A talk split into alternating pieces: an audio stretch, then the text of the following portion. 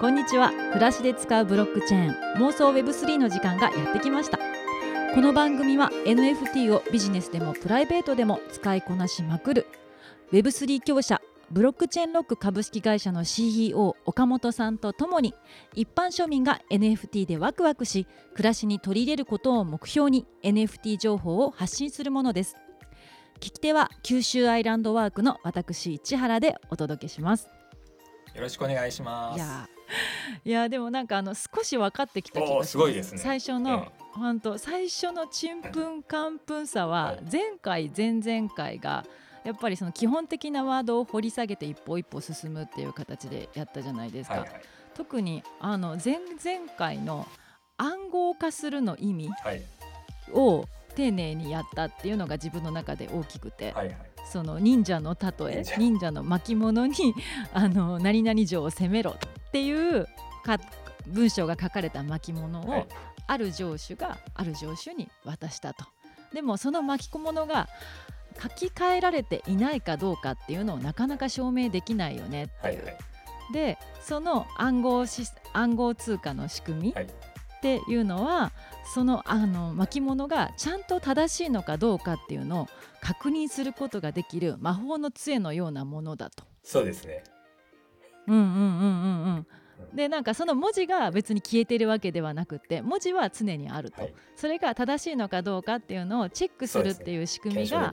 暗号資産の検証できるっていうのが、あの暗号通貨のそのなんだろう仕組みだっていうことはなんとなく分かってただねそこに出てきた秘密鍵と公開鍵っていうのがよく分かんなかった、わかんないそこでどう位置づけるかっていうのが分かんなかったんですけど、まあそこはなんとなく大枠分かったからすごい一歩前進だまあ物理鍵と一緒でいいんじゃないですかね。鍵を持ってます。で、その公開鍵の方が鍵穴の方ですよね。で秘密鍵の方があのキーの方ですよね。この間言ってロックとキーの関係みたいなそういうイメージだと。えー、そういうイメージなんですね。い、やー面白い。っていうのが前々回でで前回はじゃあ具体的に仮想通貨暗号資産っていうのが世の中でどういうふうに使われてるのかということを振り返って結構ねマイナスなイメージが私の中ではマイナスのイメージが大きくって。ね、そのお金というかそのまあ一応お金みたいなものなのに価値がすごく変動するっていうこととか、ね。前回あれ一ですよね。般の世の中で。うんうん。志保さんいらないかなみたいな私いらないかもみたいなそんなとこ私も。そんなとこで終わった気が。えでも今もちょっと思う。私は手を出さないなで終わるかもしれない。終わっちゃった気がするんですよね、うん。なんでちょっともうちょっとこううんうん明るい未来でね話せるといいんですけど、うんうんうんうんうんうん。ぜひあのーねなんかあんまり使う一般人が使う意味感じないかなみたいな。そうですね。一般意味が手にする意味感じないかなっていうのを思うんですけどえちょっとここで最近会ったお友達からはい。での電話の話してもいいですか？あなんですか？はい。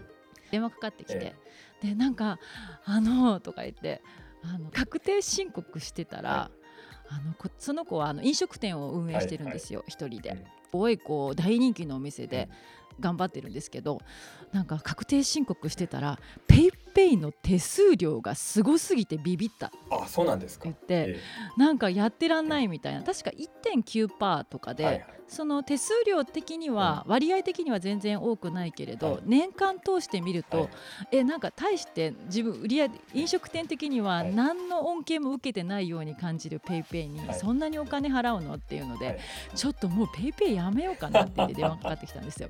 そうですよね。でねやっぱりなんか Suicaあの都市都市部でいはい。う Suicaとか、はそのイコ ICOCA みたいな、鉄道がスマートに使えるとか、ネット決済上でのクレジットカードみたいな形で、今までの問題を明らかに解決するような形でのその決済システムの導入っていうのはすごいこう素晴らしいことでいろいろあの前進させるなと思うけれど、はい。田舎の飲食店うんにまで今ペイペイめっちゃ広がってて、あの飲食店にとってはその手数料をすごく高く感じるっていうのをすごいなんか悔しがってて。そうです。ねでなんかそれを使ったねうん。未来が明るいものであるとか、それが社会良くしてるって思えるんだったらいいけど、うん。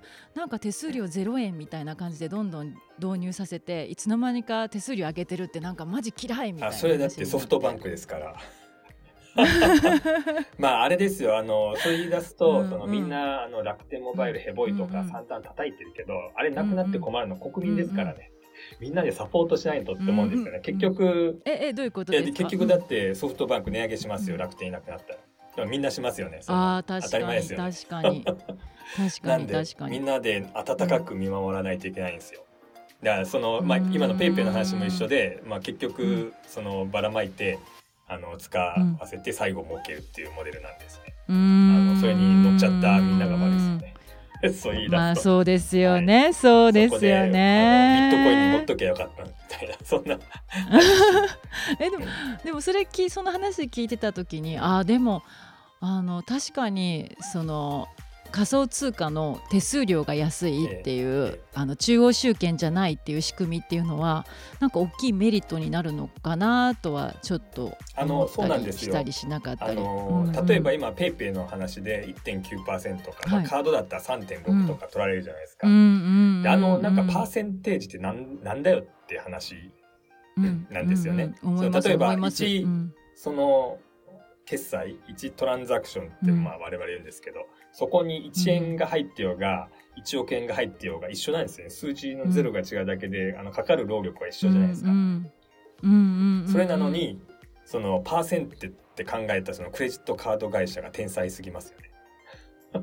いや、うん天才本当はだからあんなの悪全部徳天才だわ。全部10円でしかるべきですね、1円送ってもあの1億円送ってうも、ん。ただそこにその、なんですかねレガシーというかトラディショナルというか昔の仕組みクレジットカードの場合はそのなんですかねチャージバック不正に使われるっていうリスクがあってそれを追ってるからもちろん1億円のチャージバックなんか食らったら死んでしまうじゃないですかみんな。だその分の保険料みたいなもんですよっていう立て付けでパーセントがそのついてたわけですよね。うんでそれがうんさっきのその忍者の話で検証できて、あの偽物は送られてこないんだったらそんなパーセント取る意味がないじゃないですかうんだからそのブロックチェーン上に必要な手数料だけで送金されるっていうのは正しいと思うんですね。そこにもし違いがあるとしたらうん。早く届けたい速達にしたいのか普通でいいのかみたいなそこの違いはあれと額の違いで金額が変わるっていうのはなんかおかしな話じゃないですか。その安全性は一緒でうん。同じ仕組みで送ってるのに。なんでそういう意味でだとその PayPay でこの野郎と思ったお友達は将来うんブロックチェーンになれば喜ぶかもしれないですね。パーセンテージじゃなく、1トランザクションごとに手数料が決まっていはるクレジットカードみたいなものはないんですか、クレジットである以上できないクレジット信用ですからその信用が、うんそのクレジットカード会社は信用提供しないといけないですよね。うんなのでその一般人の人が例えば10万円ぐらいから始まってだんだん何百万うん。で最後何千万でフェラーリうん。クレジットカードで買えます。その人の信用なんですけど、うん。まああうんうん。のそれとちょっとしたこう違いでクレジットカードの会社が信用を与えてるわけじゃないですか。うん。だからそこの手数料はなくならないと思う。うん。リスクがありますもんね。確かにね。入ってくるかどうかわかんないんですもんね。そうなんですよ。それが必ず入ってくる仕組みがビットコインだったわけですよね。うんリアルタイムだから。リアルタイムだからっていうかその、うん。あのこの間さっきの忍者の話で検証はできるから、忍者あー偽物が送られてこないってことですよね。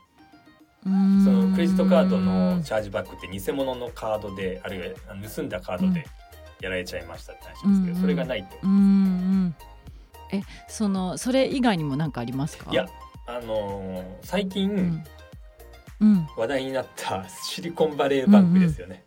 例えばあれなんて、じゃあその、えうんうん。すごくあの仮想通貨暗号通貨うん。暗号資産嫌いな人が、やっぱりあいつらダメだよねってこうポジションでですね。銀行万歳だったんだけども実は銀行もうん。そんなに、なんですかね安全ではなかったってことですよね。えはい、はい。あのシリコンバレーなんちゃらっていうのを説明していただいてもいいでしょうか？シリコンバレーバンクはアメリカ十何位かの,、あの銀行なんですけど、うんうん。シリコンバレうんー、うん。まあ、地域で結構強くて。でその銀行が倒産しましたってことですよね。でそ倒産した理由が、うんうんうんあの私も詳しく知らないですけどその金利のいわゆる低い国債を買っててで金利がアメリカどんどん上がっちゃったんで、まあ、その差分で、あのまあ、ショートしちゃいましたって話なんですけども、まあ、結局、金融庁、まあ、アメリカの金融庁の中うん。の配配下で参加配下で、うん。きちんと規制を守ってやってた銀行が倒産しちゃうってことです。うんうん。うん。その時にあのビットコイン実は上がったんですよこのそのここ1週間に数週間。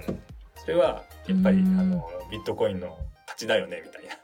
そういう話も一部あってうん。誰も管理しないあのそういった資産資産がやっぱり安全で、まあ、誰かが管理してる限り結局運用を間違えたっていう一つの人人的ミスじゃないですかう。ん確かにそれと、まあ、さらに輪を確かけたのが、その CEO が、まあ、その規制の中で、あの、もともと予定されてたこととはいえ、自社の株を売ってるんですね、自分の株を。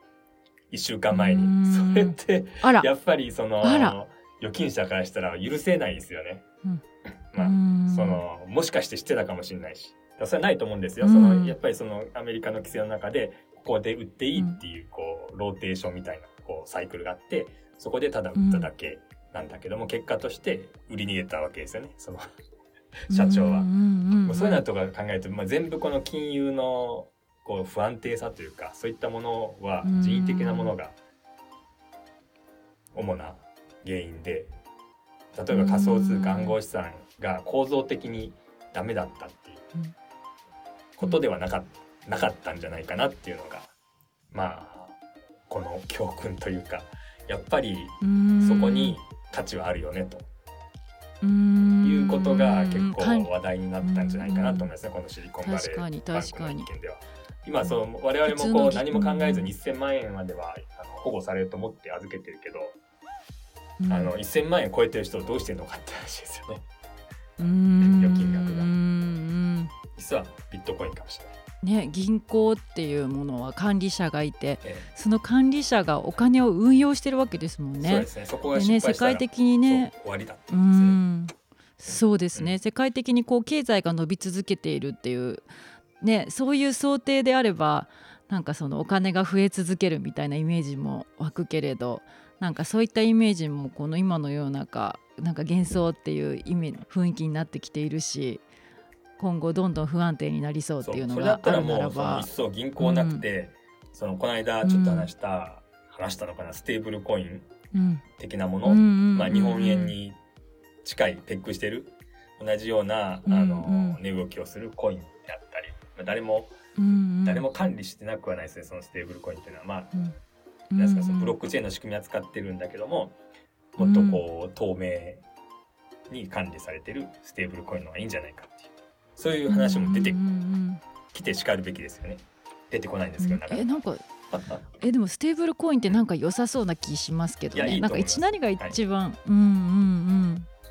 あそう何がなんか一番その仮想通貨暗暗号資産で不安というかなんかそのグッとこないかっていうと投機対象になっていて使うためではなくなんか投機としてみんなそこにこうお金を持っていっているっていうところでで変動しているっていうところがなんかそんなにグッとこないところでなんかステーブル なんかステーブルコインっていうのはなんかねそんなにそれを持つことで資産が爆上がりするっていう想定はされていないので、はい。されていないんですよね、はい。だからこう使うっていう前提で仕組みも整えられていきそうだなっていうイメージがつくのまあで、そうそう一つ大きなあのうんユースケースというか活用の場所としてはうんステーブルコインは、あの十分あるんじゃないかなと思います。うんうんあとはそのこう動いてる中でやっぱり逃げたい時、逃げたい時っていうのは、うんうん。まあ安全資産にこう戻りたい時があるんですけどそれをこう自分のうんうん。この間ね一生懸命議論したウォレットでこうスワップっていうんですけど変えちゃう、うん。両替しちゃうとですうん？簡単に。ああビットコインが下がってるって言った時に今ちょっと、うん。あのステーブルコインに変えとこうみたいな。うんうん。でまたあの上りかけたら上がりかけたらビットコインに戻そう。そういう使い方にも使いやすい。要は技術が一緒なんで親和性が高いんですよ、うんうん。一旦日本円に戻すって結構大変じゃないですか、うーん確まあかに。取引所に入れとけばそんな難しくないんですけど取引所だってねいつうん。倒産するかわかんないし、やっぱり自分の鍵を持っていることって重要なんでそう考えると自分の鍵持ってるウォレットの中でひょいっと変えられることが重要かなと思うんですよね。そういったニーズは結構出てくるとそのステーブルコインっていうのは実際この世の中にあるんですか？それともまだない想定されているものなんですか？えあるんですね、あります。えどこの、まああの大きなのがやっぱりドル建てがうんこういう世の中なんで、ドルのあの USDC とか USDT とかうんありますね。まあそれもあ結局そそういうのはそのずっと話してきたなんですか分散型でもないんですね。いわゆるそういう管理してる人がいて、あの規制に従って供託をして、まあ電子マネーみたいなもうんのですよ。まあそれで発行しているということ。でそれを例えば、うんそのアルゴリズムとかプログラムでやろうとして失敗した例っていうのはもう何回もあるんですよね。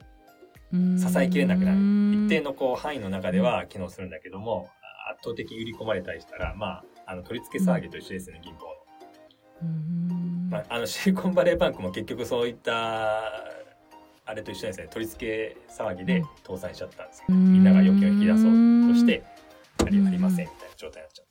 まあ、あの、ステーブルコインにしても一緒だと思うんですけども、まあ、そこの透明性が、あの、なんですかね、もっと担保されるっていうか、もうブロックチェーン上に書いてあるんで、何枚こう発行されてて、であとはどういうふうにその供託してる側のそのお金資産を公表していくかきちんとっていうのはあると思うんですけど、ええ供供託しているっていうのはどういう状況ですか？あ電子マネーって大体あの法律上うん半分供託財務局にしないといけないじゃないですか。要はあの、うん。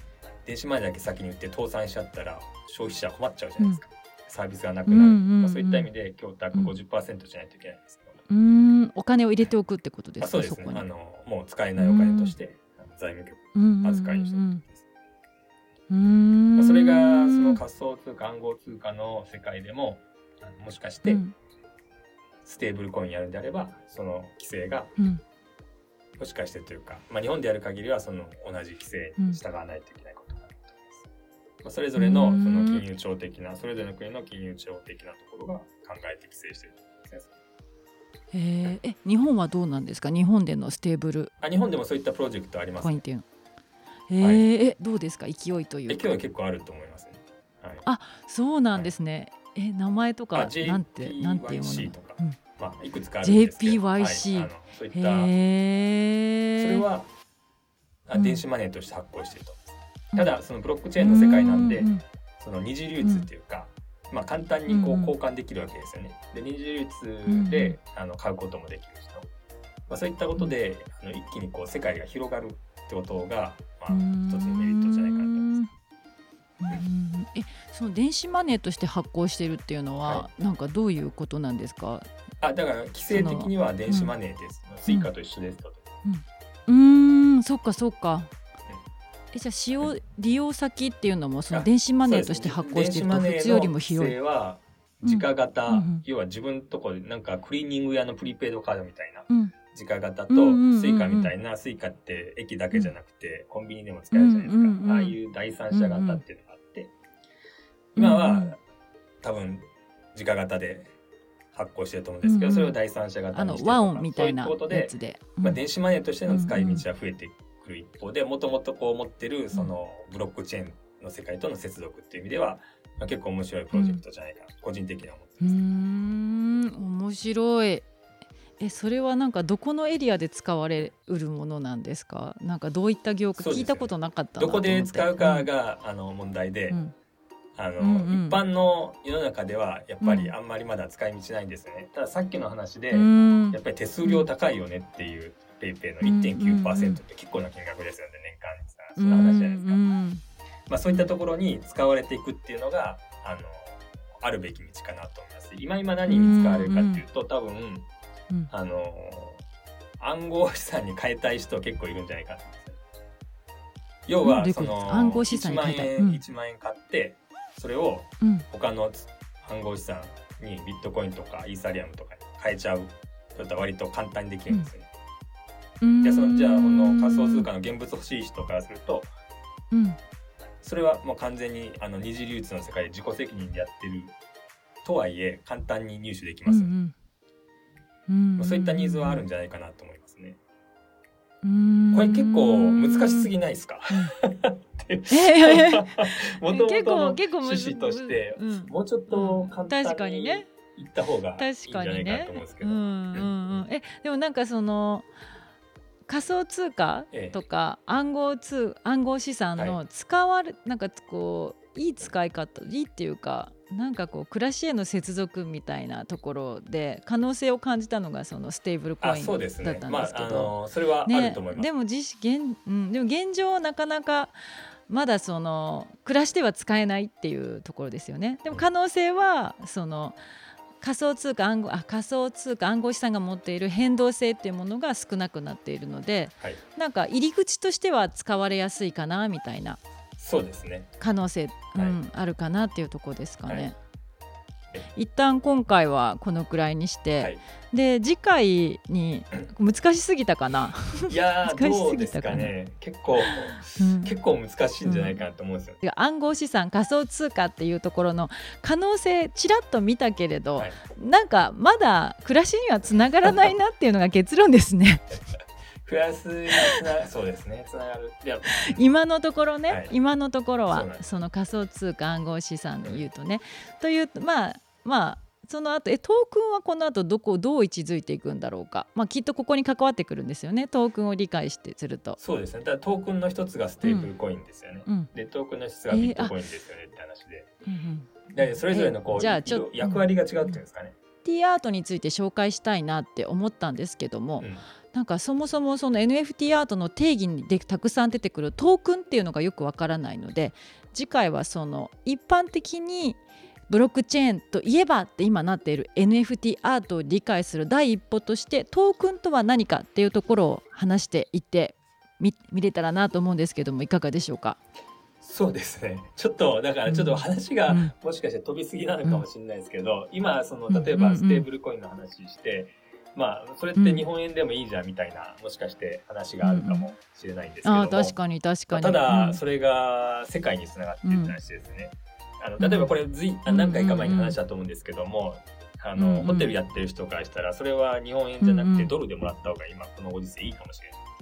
そんな話があるじゃないですか、でも日本にいながらドルでお客さんにドルで払ってもらうことって結構難しいんですよね。全部クレジットカード会社が両替しちゃうんで。